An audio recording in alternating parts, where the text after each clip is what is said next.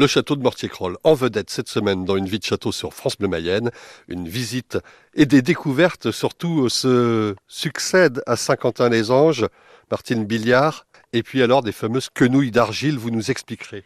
Oui, oui, alors les quenouilles d'argile sont faites pour euh, faire des planchers, des plafonds avec une bonne isolation thermique et phonique. On va vous expliquer. Et pour ce, on grimpe sur l'échafaudage. Voilà. On entre à l'intérieur de la tour. On entre à l'intérieur de la tour. Voilà. Et on arrive.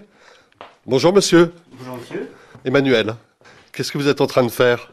Bah, euh, des quenouilles.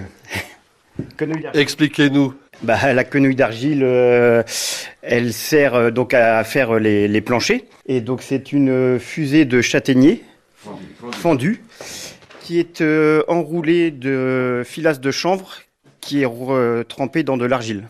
Michel Billiard, ça se fait comme autrefois, hein, c'est voilà, respecter la, la, la, tradition Alors oui, alors les quenouilles, c'est quelque chose d'extraordinaire qui malheureusement euh, ne sont pas très utilisés compte tenu du fait que euh, le savoir-faire a disparu. Mais jusqu'au XVIIIe siècle, tous les, pla les, les, plafonds étaient faits en quenouilles d'argile. Emmanuel, notre maçon, j'allais dire quenouilleur, vient d'expliquer comment on fait, mais ça a toutes les qualités. On parle de développement durable aujourd'hui. Ici, euh, euh, au niveau des quenouilles d'argile, c'est l'isolation thermique, phonique. Il n'y a qu'une chose qu'il faut éviter, c'est des fuites. On ne peut pas faire de plancher chauffant, parce que sinon, si vous avez une fuite dans un plancher en quenouille, eh ben, le plafond se dissout, ce qui est, ce qui est embêtant pour un plafond.